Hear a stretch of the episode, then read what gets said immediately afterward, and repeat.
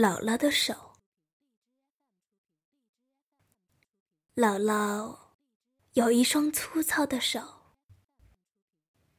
从表面上看，这双手没什么特别之处，但它却蕴藏着温暖、勤劳、灵巧。我的姥姥有一双温暖的手。妈妈说，我出生时哇哇大哭，于是姥姥就用双手抱起我。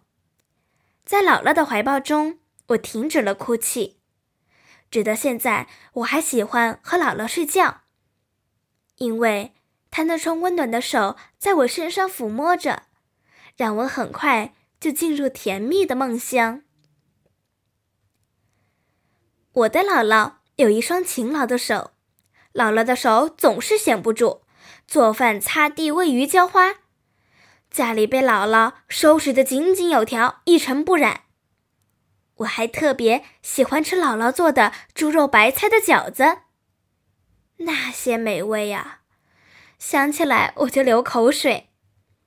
只要有姥姥在，我们全家顿顿都有一桌美味可口的饭菜。我的姥姥还有一双灵巧的手。虽然他已经退休了，但谁也想不到他还在学习。姥姥退休后上了老年大学，在那里学国画。我家墙上挂着的全是姥姥的作品，每幅都栩栩如生、活灵活现。其中我最喜欢的一幅画就是《牡丹图》，画上的牡丹花。颜色十分鲜艳，在牡丹花的花瓣上还停歇着一只小鸟，旁边还有两只蝴蝶在空中翩翩起舞。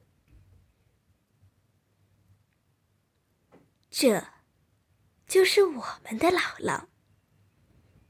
她用这双温暖、勤劳、灵巧的手，给我带来了幸福的童年。也给我们这个大家庭带来了温暖和快乐。我逐渐长大，发现姥姥满头的青丝出现了几根白发。有一天，姥姥对我说：“我会变得满头苍白。”而我对姥姥说：“姥姥，其实做一朵蒲公英也是很美的。”